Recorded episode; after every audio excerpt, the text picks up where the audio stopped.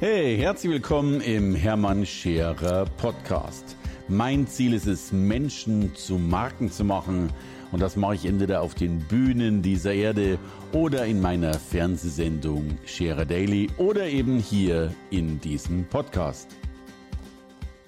Hey, ihr Lieben, ich bin ein halbes Leben lang tatsächlich mit einem Phasenprüfer äh, durch die Lande getingelt. Für all diejenigen, die nicht wissen, was ein Phasenprüfer ist, das ist so ein kleiner Schraubenzieher, der unter anderem äh, messen kann, ob eben in einer Steckdose Strom drin ist. Wir haben ja Wechselstrom, das heißt, wenn wir haben zwei, zwei Löchlein in der Steckdose und auf einem dieser beiden Löcher ist dann eben Strom. Und dann kannst du eben den Phasenprüfer in so ein Loch reinstecken äh, und wenn der dann eben leicht aufleuchtet, dann weißt du, okay, da ist Strom drin. Und wenn er es eben nicht tut, dann weißt du eben, hey, die Steckdose ist lahm, ist tot, ist kaputt oder was auch immer. So. Und äh, ich bin ja kein Elektriker und kein Techniker und ich habe wahrscheinlich auch das Ganze gerade schon recht blöd erklärt, weil ich ein wahrer Laie bin. Und jetzt wirst du dir die Frage stellen, warum reist dieser Typ mit einem Phasenprüfer? So. Und die Geschichte ist mehr als spannend und mehr als peinlich. Ich werde das nie vergessen. Ich war, hatte den großen Kooperationspartner, die Süddeutsche Zeitung. Und wir hatten dann eine große Eventreihe und es gab das Kick-Off-Event. So. Und dieses Kick-Off-Event, das war ein Münchner Psychologe dabei. Das war der erste, dann war Bernhard Jagoda dabei. Das war damals der, der Chef der Bundesagentur für Arbeit, also deutschlandweit ein, ein naja, nennen wir das mal hohes Tier, der eben wirklich was äh, zu sagen hatte über die Zukunft und Arbeitsmärkte und so weiter und so fort. Und als krönender Abschluss war tatsächlich ich, auch äh, um, um dann eben unsere Reihe zu pitchen, das Ganze nochmal zusammenzufassen und so weiter und so fort. So, ähm, das war die Geschichte. Ähm, 400 Leute im Saal. Ich habe meine Sachen aufgebaut, meinen Rechner aufgebaut ähm, PowerPoint auf Start gedrückt, äh, Netzkabel angesteckt und so weiter und so fort. Also alles lief nach Plan. Ähm, zuerst hat der Psychologe gesprochen, war ein bisschen schwieriger Vortrag, da musste ich schon ein bisschen was rausreißen danach. So, danach kam äh, äh Bundesagentur für Arbeit, klassischer Vortrag, wie man eben so kennt und danach kam ich. So, die Stimmung war aber momentan eher fachlich, eher ruhig, also es galt jetzt natürlich Gas zu geben. So, und ich habe extra paar Folien vorbereitet, wo ich paar tolle Stories erzählen konnte und wo ich halt, ja, natürlich die Stimmung nach oben ziehen wollte und in der Regel auch könnte oder konnte, um dann eben noch unsere Veranstaltungsreihe zu pitchen und zu sagen, hey, liebe Teilnehmer, kommt und bla bla bla und so weiter. So, das war der Plan, der auch wunderbar funktionierte, bis ich auf die Bühne kam und auch da noch die ersten, I don't know, 30, 60 Sekunden funktionierte. Ich komme auf die Bühne, sehe mein Laptop, sehe die PowerPoint-Folie, alles ist on, alles ist richtig. Ich schalte die erste Folie oder klicke weiter, beginne gerade hochzufahren, beginne gerade den, ja, den, den, den, den Flow zu eröffnen und ich glaube, du kannst dir ja vorstellen, äh, unter welcher Anspannung man da ja leidet, wenn du ja, du hast jetzt zwei Fachvorträge gehabt, die waren eher schon ein bisschen trocken. Es war mittlerweile, I don't know, 21 Uhr, äh, 400 Leute, eigentlich schon müde. Gleichzeitig willst du jetzt 400 Leute äh, richtig in Schwung bringen und die motivieren und den Inspiration geben und natürlich ihnen am besten auch noch was verkaufen. So, also, ich mit Adrenalin bis in die Fußspitzen, äh, vollkommen dabei, vollkommen on und zack und großartig. Ähm, Schaut, schaut die Folie weiter, beginn gerade richtig loszufahren und plötzlich macht's Zosch und die Folie ist weg und mein Laptop hat keinen Strom mehr. Und ich stand auf der Bühne vollkommen hilflos, weil wie kann mein Laptop keinen Strom haben? Ich habe ihn ja und ich sehe noch das Netzkabel. Äh, Netzkabel ist angesteckt, äh, steckt unten in der Steckdose. Alles wunderbar. Eigentlich Dennoch war kein Strom drauf. So, äh, ich hatte insgesamt meinen Vortrag 25, 30 Minuten. Ich wusste, wenn ich jetzt hier noch anfange von wegen, aha, guck mal, kein Strom mehr, können wir da nochmal und so weiter, dann gehen mir die mittlerweile nach Hause. Das war schon so die Endstimmung. So, ähm, und ich stand da oben, war vorbereitet, aber ich sage euch das ganz ehrlich, ich bin halt einer, der die Folien auch bisschen als Notizzettel braucht. Das ist ja mein, die Folien sind ja nicht nur für mich da, äh, nicht nur für die Teilnehmer da, damit die sehen, was ich sagen will. Sie sind ja auch gleichzeitig so mein Gerüst, ne? wo ich sage, ha, jetzt kommt diese, dann kommt jene Geschichte und so weiter und so fort. Und ich stehe da oben ohne Folien und ohne Notizzettel, den ich ja nicht hatte, weil ich wusste ja, ich brauche bloß auf die Folien schauen. Und wow.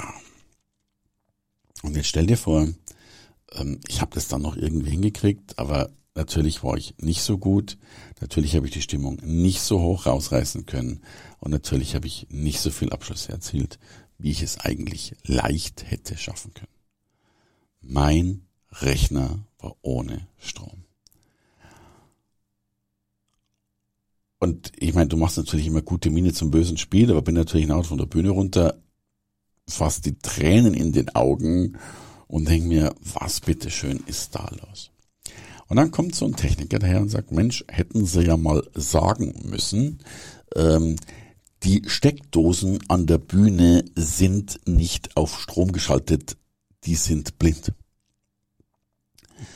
Und ich habe mir gedacht, was ist das für ein Verbrechen, dass du deine Steckdose hast, in die natürlich mit guten Glaubens deinen Rechner ansteckst äh, und tatsächlich nicht mitkriegst, äh, dass da kein Strom drauf ist. Und deswegen bin ich jahrelang von diesem Zeitpunkt an nur noch mit Phasenprüfer gereist und bevor ich irgendwo was angesteckt habe, habe ich meinen Phasenprüfer in die Steckdose gesteckt, um zu checken, ob da auch Strom drauf ist. Das geht heute ein bisschen leichter, weil du bei Apple eh, ich habe da jetzt so ein kleines Leuchte, siehst du, dass das jetzt, dass da Strom drauf ist und so weiter und so fort. Aber das hat mir damals ja, einen Haufen gekostet an Energie, an Selbstvertrauen und logischerweise auch an Umsatz. Und meine Lehre daraus ist wirklich, wir müssen den Erfolg vom Zufall befreien. Wir, wir sind dafür verantwortlich, dass die Dinger funktionieren. Es interessiert danach keine Sau, dass du dann äh, irgendwie, erstens habe ich es zu spät erst rausbekommen, aber selbst wenn du dann auf der Bühne sagst, ah, Entschuldigung, äh, der, der Fehler liegt beim beim Bühnentechniker, denn der hat das Ding nicht äh, freigeschalten und so weiter und so fort. Ist ja alles nicht das Thema. Es ist das Problem von dir. So. Und deswegen bin ich mittlerweile so ein Junkie geworden, was Vorbereitung angeht. Ich mache das auch. Ich habe ich hab so einen Rucksack, das ist mein spezieller Speaking-Rucksack. Der ist von Tumi. Tumi ist ja so die, die Marke der ja, der, der viel Reisenden, weil der, einerseits ist dieser Rucksack aus wahrscheinlich so ein bisschen Werbegag, Ballistic Nylon, also ein schusssicheres Nylon. Das muss ich gestehen, bisher wollte mich noch keiner von der Bühne erschießen, das habe ich noch äh, nicht erlebt. Aber dieser Rucksack ist mal schusssicher im Nylon. Das ist so ein typischer Rucksack mit, ich habe den nicht gezählt, aber ich glaube mit 17 Taschen, äh, links vier, rechts vier, innen vorn drei, innen hinten vier und nochmal an der Seite zwei und weiß der Kuckuck. Und ich habe mir diesen Rucksack wirklich so eingerichtet, dass jedes Fach eine bestimmte Bedeutung hat. Da ist mein Eddingstift drin, da ist mein Phasenprüfer drin, da ist äh, mein Ersatzmikrofon drin, da ist mein Ersatzpointer drin, da und so weiter und so fort. Und, und dieser Rucksack ist mein Heiligtum. Also meine Kinder dürfen ja bei mir auch überall rumwursteln und rumgucken und rumsuchen, bloß bei dem Rucksack dürfen die nicht ran. Nicht, weil ich da Geheimnisse drin habe, aber weil es mich umbringen würde, wenn die, was weiß ich, meinen Ersatzadapter oder Ersatzmikrofon von der linken Tasche zur rechten Tasche äh, tauschen würden, weil ich die Taschen auswendig kenne. Weil wenn du auf der Bühne stehst und vielleicht 5000 Leute hast und jetzt geht irgendwas schief, was normalerweise jeder Techniker übernehmen müsste, aber vielleicht brauchst du irgendwas und, und wenn es nur dein Nasenspray ist oder ein Tempotaschentuch oder weiß der Kuckuck, was, was dir alles ähm, passieren kann, dann ist, finde ich es ja eh immer so total doof, dass du dich dann irgendwo da hinbückst, äh, noch der ganzen Meute deinen Hintern zeigst und, und drei Stunden äh, in deinen Taschen rumwühlst. Wenn es schon so schlimm ist, dass du eh noch was aus deiner Tasche holen musst, was in meinen Augen schon schwierig und fehlerhaft genug ist, dann will ich es zumindest mit einem einzigen Griff haben. Und das ist für mich Preparation, das ist für mich Vorbereitung. Und mir geht es gar nicht so sehr darum, dass du jetzt in Zukunft deine Rucksäcke auswendig lernst. Mir geht es um dieses Mindset zu wissen, du bist verantwortlich dafür. Du bist verantwortlich, dass dein Job erfolgreich wird. Selbst wenn du nicht schuld bist und vielleicht das Opfer bist, von dem du nichts hast, ähm, bist du immer noch dafür verantwortlich. Drum sei so vorbereitet, dass du wirklich alles, alles ausschließen kannst, was noch irgendwie geht.